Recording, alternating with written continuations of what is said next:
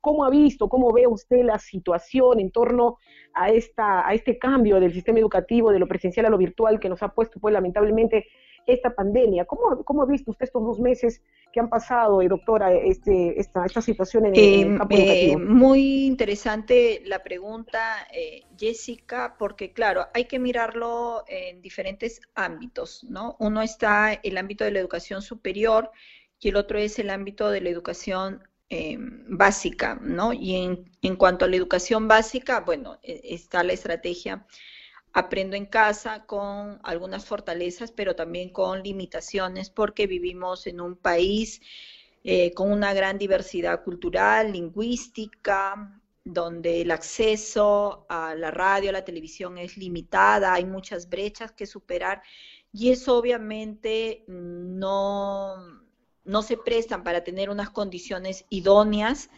para este, dar continuidad al servicio educativo en, nuestro país, ¿no?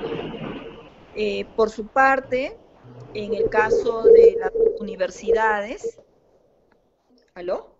Sí, sí, la estamos escuchando, doctora. Ok.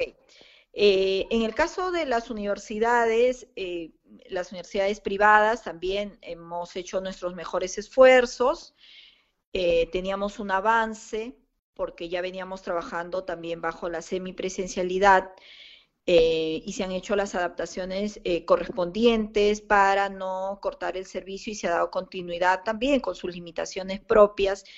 Y en el caso de la universidad pública, muchas de ellas no han empezado, ¿no? Y ellos también, pues, este, van a tener que afrontar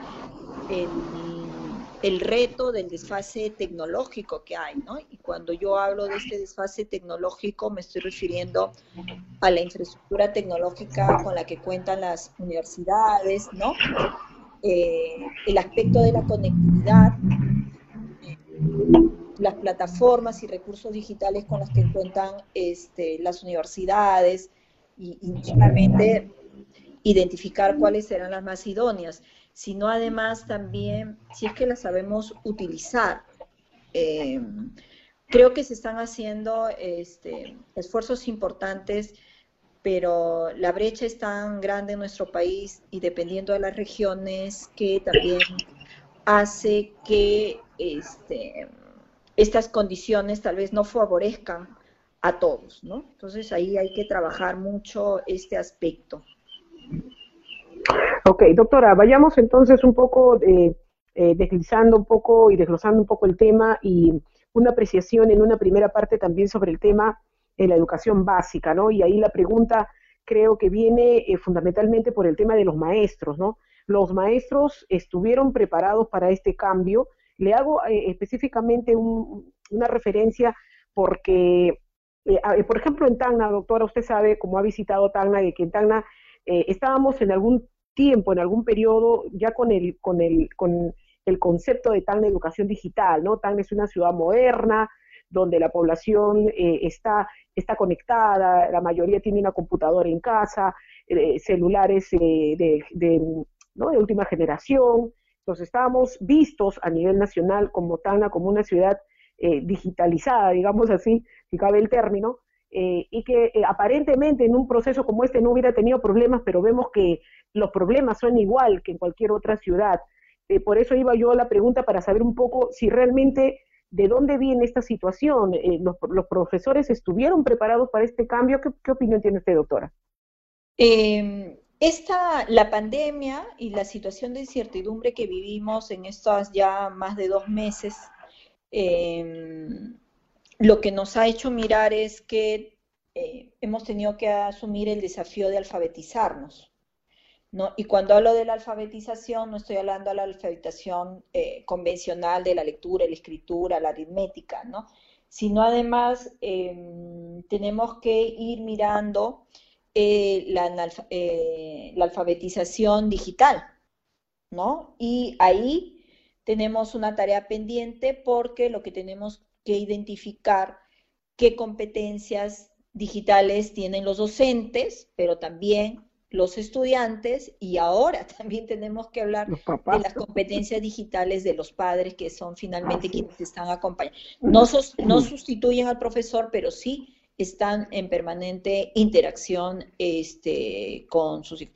Y hay una brecha digital, obviamente, ¿no? En relación a las competencias este, docentes, porque no, no se trata de mirar la tecnología eh, simplemente o, priorizar que la tecnología es em, lo que nos va a llevar a mejorar la, la educación, sino es cómo utilizo yo la tecnología. O sea, yo puedo conocer una serie de herramientas, puedo utilizar una plataforma, pero cómo lo voy a utilizar metodológicamente.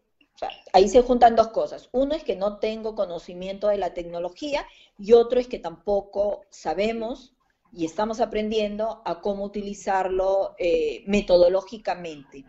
Y lo que tenemos que entender todos es que la tecnología es el medio, es la herramienta, ¿sí? Que nos va a ayudar a que nuestros estudiantes puedan lograr las competencias eh, previstas para cada uno este, de los ciclos, ¿no?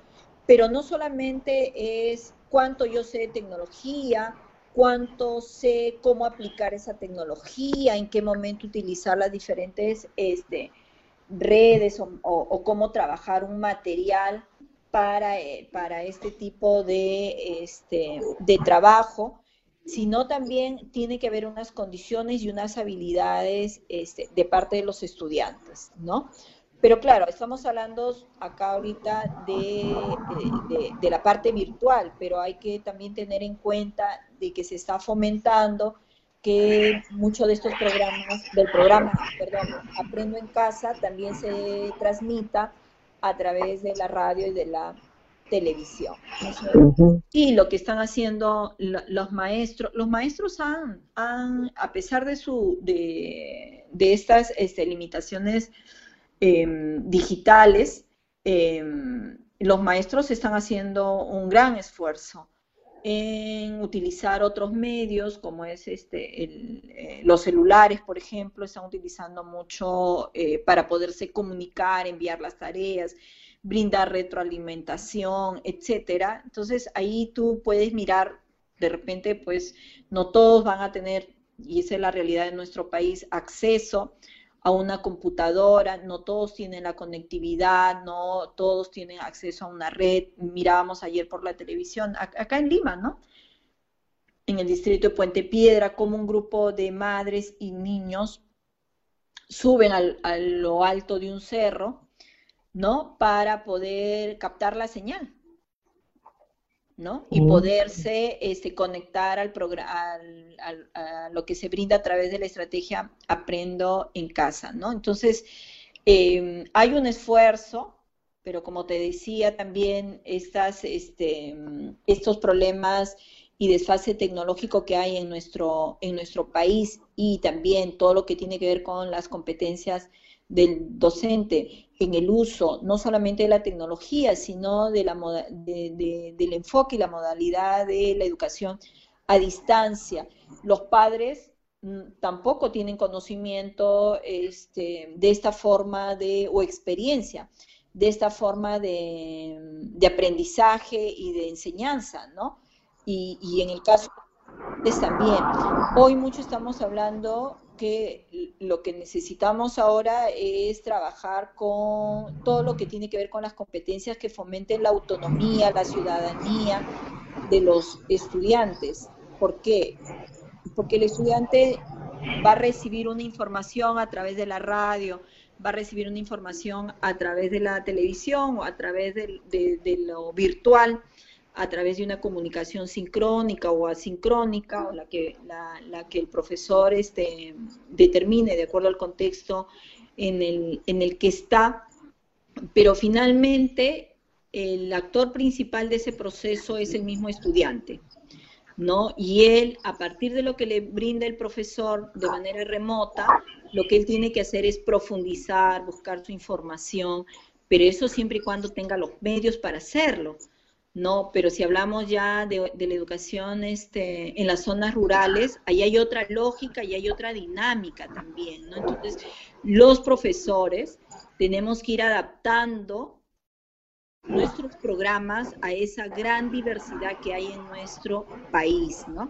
Y las UGELs, las direcciones regionales o todos los lineamientos que salgan del ministerio tienen que considerar que los maestros tienen que diversificar, tienen que adecuar y que eso les toma también los profesores, si bien es cierto, es parte del trabajo del día a día, pero también les toma a los, a los maestros un tiempo, ¿no?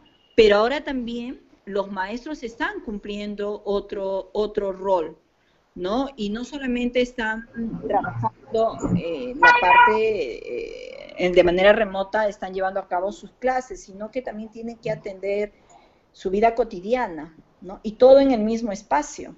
Entonces, tu, tu, tu, tu hogar, tu casa, se ha convertido en tu centro de trabajo, se ha convertido en tu, eh, y, en tu cotidianeidad, ¿no? En lo que tú venías haciendo este, como parte de, la convivencia este, familiar, ¿no? Entonces, vuelvo a repetir, hay cosas, ha sido un acierto la estrategia Aprendo en casa, pero hay condiciones que hay que prever, hay que tomar en cuenta, hay que ir haciendo todas estas evaluaciones permitan ver si lo que hemos, de lo que se está dando, qué resultados se está teniendo, ¿no? ¿Qué necesitamos? Em, ¿Qué otras implementaciones este, podríamos dar? Porque los maestros ahora tienen que no solamente seleccionar audios, ellos editan sus audios, graban, elaboran fascículos, elaboran infografías, planifican juegos, seleccionan libros, elaboran sus módulos. Este, en función de estos propósitos del aprendizaje, tienen que revisar los textos del Ministerio de, educación, trabajan algún tipo de simulación, revisan software. Entonces, hay toda una situación que este, están eh, trabajando los maestros, pero también necesitan este, condiciones para poderlos poder llevar a cabo ¿no? y brindemos una educación realmente este, de calidad. Lo que sí hemos sido en este aprendizaje que estamos teniendo todos, eh, ya nos hemos dado cuenta y hemos dicho, estamos frente a dos modalidades totalmente diferentes. Porque al principio muchos profesores, y hablo también en, el ámbito universitario, lo que se hizo era pasar lo que habíamos programado en la presencialidad a lo virtual. ¿no? O en el caso de los colegios que recién iniciaban, eh, eh, tenían esa idea, ¿no? bueno, yo ya tengo acá mi programa, ahora lo paso al estudio a distancia. ¿Sí? Em, pero en el camino nos hemos dado cuenta que son dos modalidades totalmente diferentes y, dentro de los lineamientos que hemos recibido es priorizar. Y eso me parece válido, ¿no? Entonces, eh, aquello que prioricemos hay que hacerlo bien. No querramos abarcar todo. Si no prioricemos, focalicemos, ¿qué es lo que realmente se puede hacer? Pero eso sí, que hay el compromiso, que eso que hemos priorizado, de acuerdo al contexto en el que, en el que estamos, de acuerdo a las condiciones que tenemos, a los recursos con los que contamos, cómo es que lo puedo este, trabajar. ¿no? Entonces hay que sincerar mucho los propósitos del aprendizaje. No todos pueden aprender lo mismo ahorita.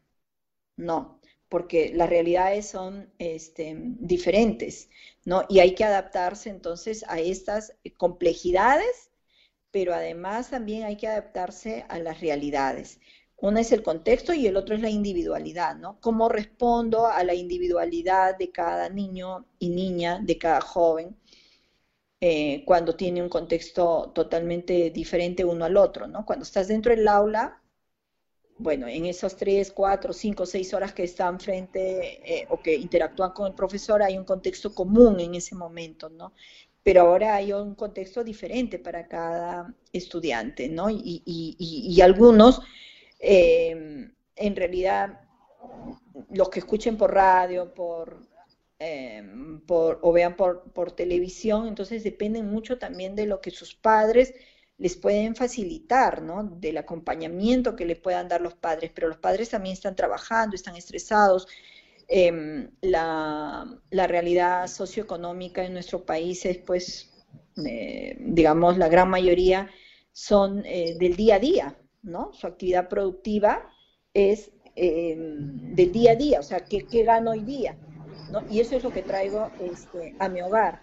Eh, la cuarentena nos ha los ha puesto a los padres en esa situación de que muchos de ellos no tienen este, ingresos para poder este, cubrir lo más básico, que es su, alimentación y su salud. ¿No? Finalmente los padres ahorita piensan en alimentación, cómo alimentar a su familia y cómo brindarle seguridad para que no se enfermen, ¿no? La educación para muchas familias podría quedar relegada a un tercer momento, a un, tercer nivel, ¿no?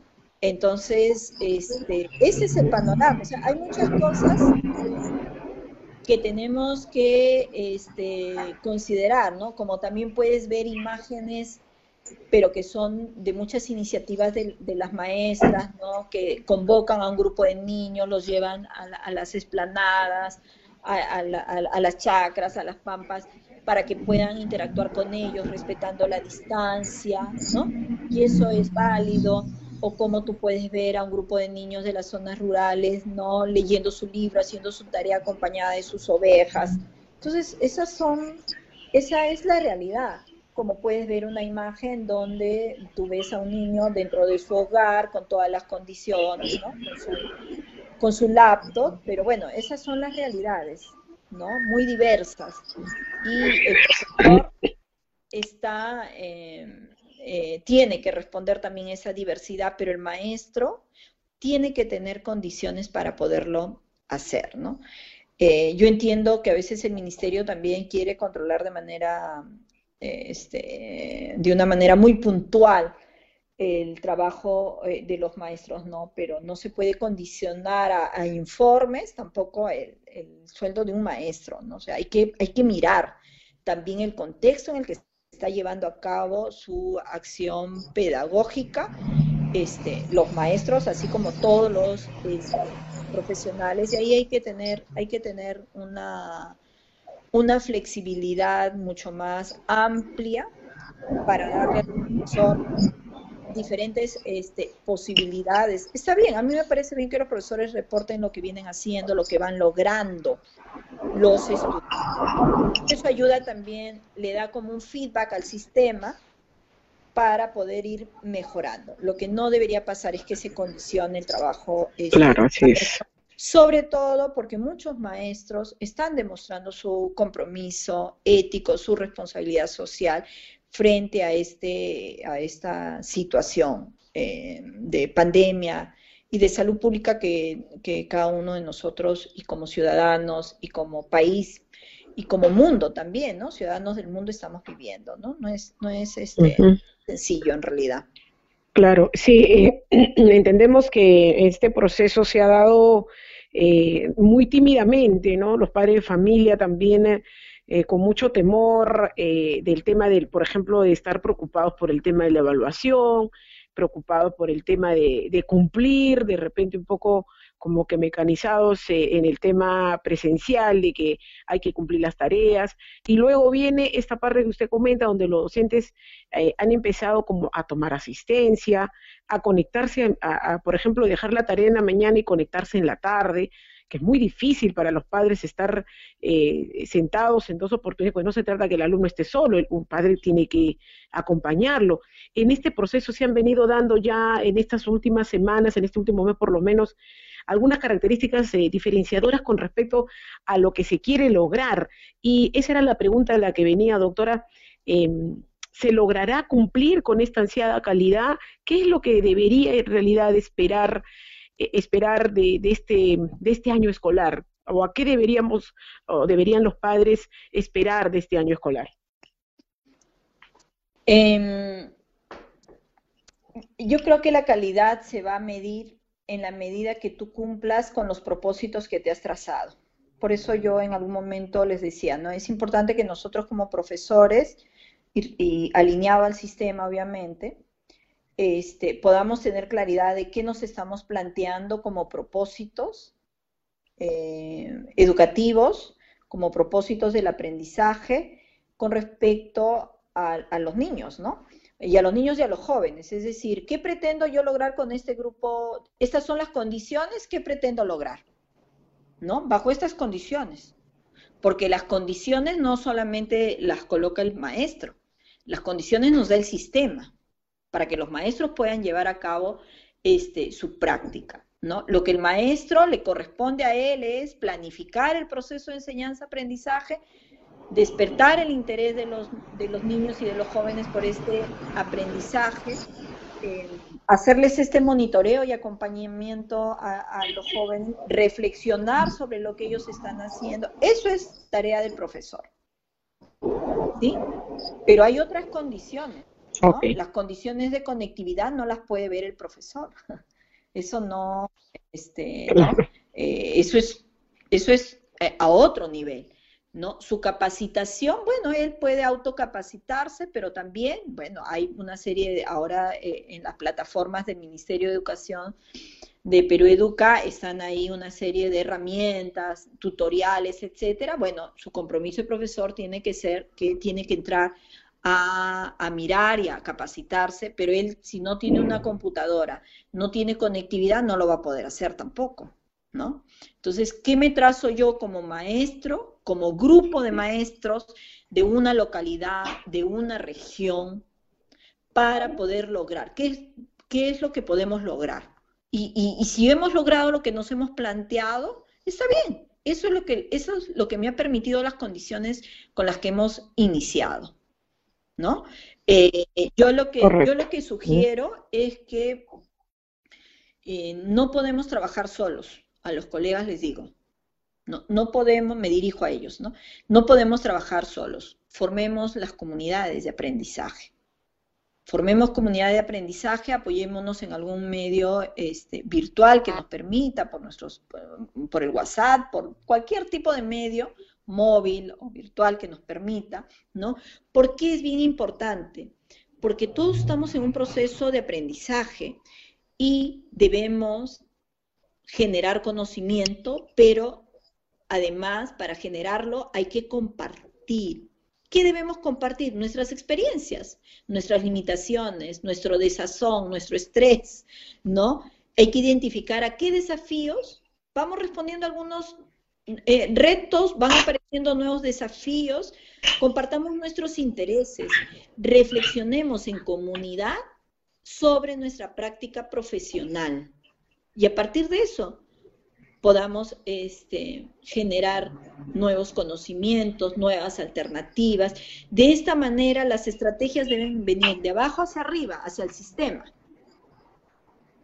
Porque a veces muchos los profesores este, señalamos eh, que, sobre todo cuando uno es parte del sistema educativo escolar y, uno está en, el aula, me ha tocado a mí cuando he sido maestra también y he estado en periodos de cambios de paradigmas, ¿no? En cuanto a la enseñanza. Entonces uno a veces dice, no, es que lo, lo, lo trabajan en el ministerio, donde hay un grupo de personas, ellos no conocen el contexto en el que nosotros este, nos desarrollamos. Entonces, para eso están las comunidades, para darle feedback al sistema.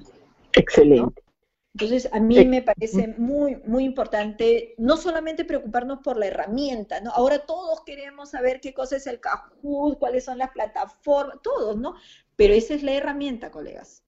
Acá es bien importante saber cómo incorporarla, cómo utilizarla. El uso de la radio, el uso del, televisor no es algo nuevo, ¿no? La educación a distancia siempre ha existido y antes habían los módulos autoinstructivos. Tal vez para las zonas más alejadas necesitamos generar esos módulos autoinstructivos, ¿no?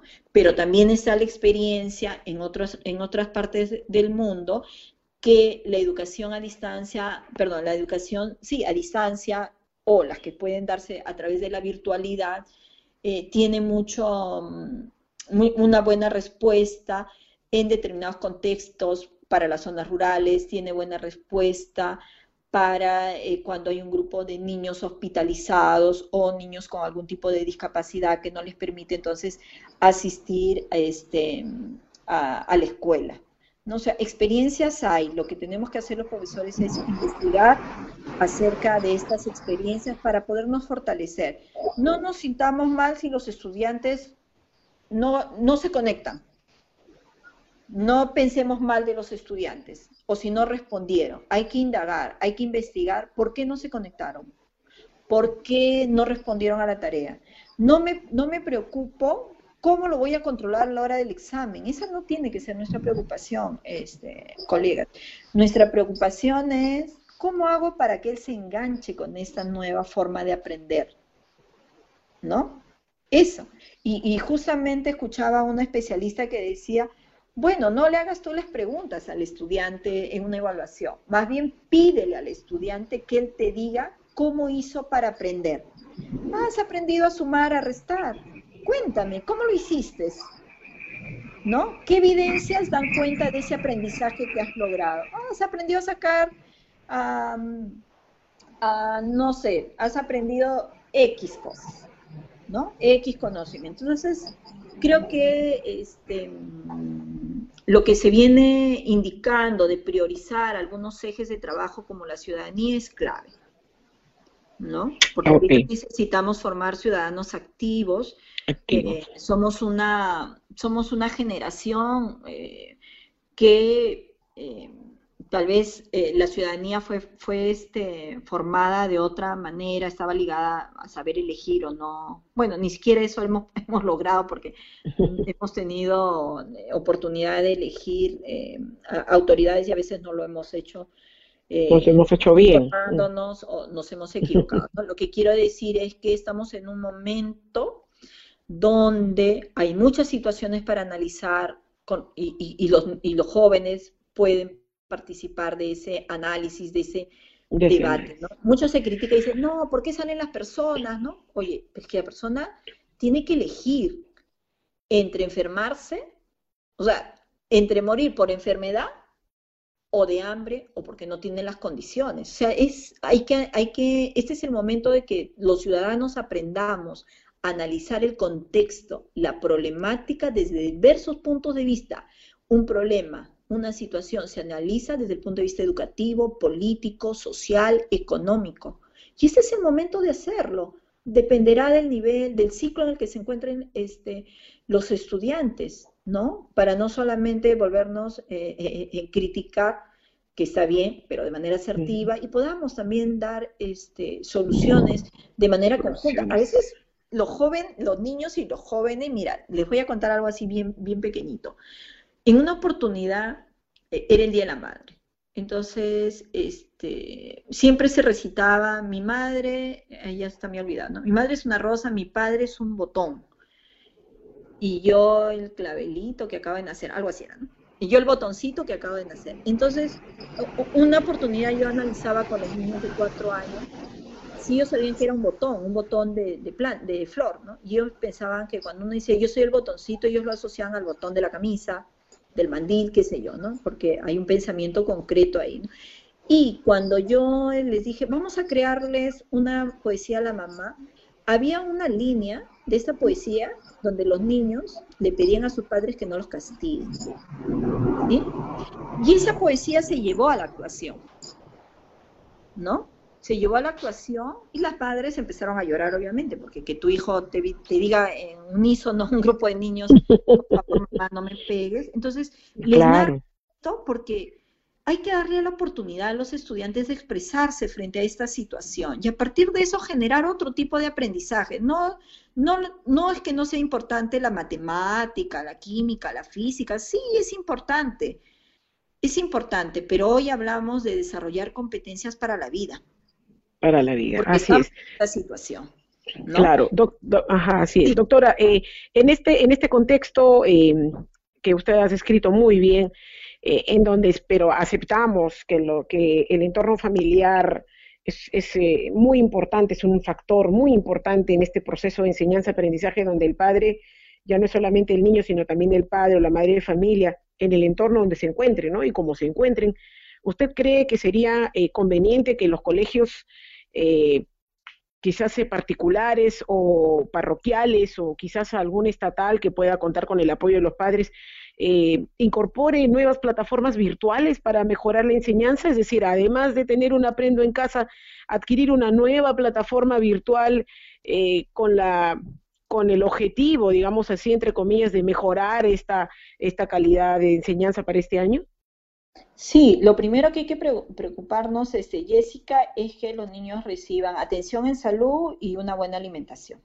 Eso es lo primero, ¿no? Si nosotros aseguramos esos dos aspectos, nos podríamos preocupar por implementar estos recursos o plataformas que tú señalas que van a ayudar obviamente al aprendizaje, ¿no? Pero yo creo que hay que mirar si estos servicios realmente llegan a los niños, ¿no? A través del Estado o a través de las familias. Entonces son dos condiciones, la salud y la nutrición este, de los niños. Eh, yo me preocuparía también por el tema del soporte emocional, que no solamente la familia, sino los cuidadores, quienes están a cargo de los niños, son capaces este, de poderles este, brindar también este soporte socioemocional, porque claro, estamos hablando de diferentes realidades y hay una realidad donde los niños son maltratados, son violentados, son abusados, ¿no? Entonces, imagínate que un, profesor tenga un niño que un grupo de niños o niños, niñas, jóvenes que están en este contexto. ¿Qué le puedes exigir a ese, a ese joven, a esa niña con respecto a sus aprendizajes? No, emocionalmente, emocionalmente no está preparado para, para, para aprender. ¿No? Y la, parte afectiva, la parte emocional, es una condición para tener un buen aprendizaje. Entonces, por eso yo, yo siempre digo que el trabajo de un docente no es cualquier trabajo. El trabajo de un docente es un trabajo complejo.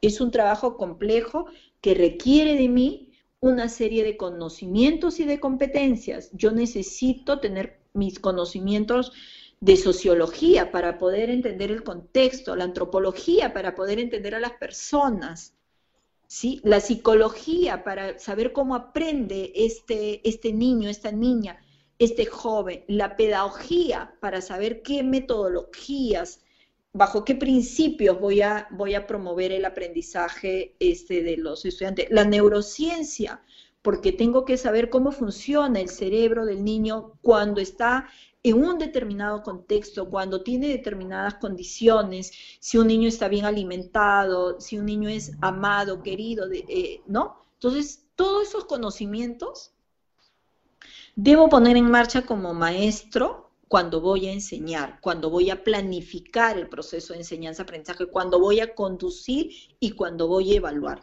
Por eso siempre digo que no es una actividad compleja. Nosotros en la Facultad de Educación este, formamos en todas estas áreas a nuestras estudiantes de educación inicial, primaria. Nosotros formamos estudiantes de educación intercultural bilingüe también, ¿no? Hemos tenido la, la gran suerte, yo digo, para todos nosotros de formar estudiantes aymaras, chipivos, quechuas, ¿no? Y todos son una realidad, son cosmovisiones totalmente diferentes. Y el profesor se afronta todas esas situaciones, ¿no? Entonces, eh, pero yo invito a todos nuestros, a los colegas docentes, ¿no? A que sigamos con el mismo ímpetu, compromiso, demostremos a la sociedad que somos profesionales capaces de responder con un trabajo de calidad ante la adversidad, pero también exijamos nuestras condiciones, ¿no? Para poder este,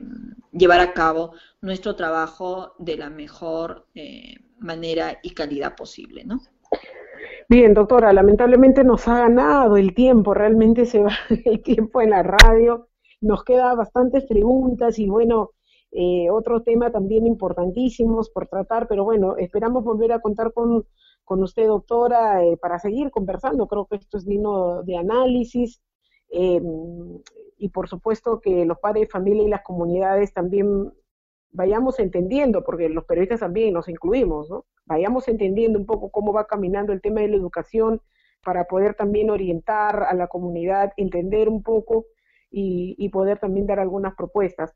Eh, doctora Liliana, muchísimas gracias por, eh, por la entrevista. Sabemos que, que, va usted a estar también eh, a través de webinar en, una, en un compartir también de sus experiencias y de conocimiento con el tema retos de la educación a distancia en la universidad eh, a, través de este sistema, eh, con los eh, docentes, colegas ahí en la Facultad de, Educación de la Universidad Nacional Jorge Basad de Groman, que entiendo en este nivel superior también se presentan algunos retos específicos, doctora. Así es, yo este, agradezco la invitación y compartir algunas de mis, de mis reflexiones este, personales como maestra. Y sí, el día lunes voy a estar en la Universidad Jorge Basadre, a quien agradezco también eh, esta oportunidad que me brinda, y ahí nos abocaremos principalmente a la educación este, superior, que también hay una serie de retos que este, hay que ir mirando cómo vamos este, respondiendo, ¿no? Para poder salir eh, adelante y nuestro centro es el estudiante. Entonces debemos pensar qué soportes, con qué soportes contamos a todo nivel para que nuestros estudiantes y nuestros futuros profesionales sean formados de la mejor manera posible, ¿no? Con los estándares más altos de calidad. Así es. Doctora, bendiciones y muchas gracias por la atención a esta entrevista. A ustedes también un fuerte abrazo a todos los colegas, padres de familia y profesionales que nos han acompañado este, en esta entrevista. Gracias. ¿ah? Bien, la doctora eh, Liliana Muñoz Guevara, vicedecana de la Facultad de Ciencias de la Educación de la Universidad Peruana Cayetano Heredia, con este tema, ¿no? Estos nuevos retos que se nos presentan en la educación virtual. Esta es una entrevista que ha sido transmitida a través de las redes sociales, en vivo y en directo. Esperamos que la hayan disfrutado a través de Open Radio, tu música, tu vida, junto a tu guerrera favorita, Jessica Flores.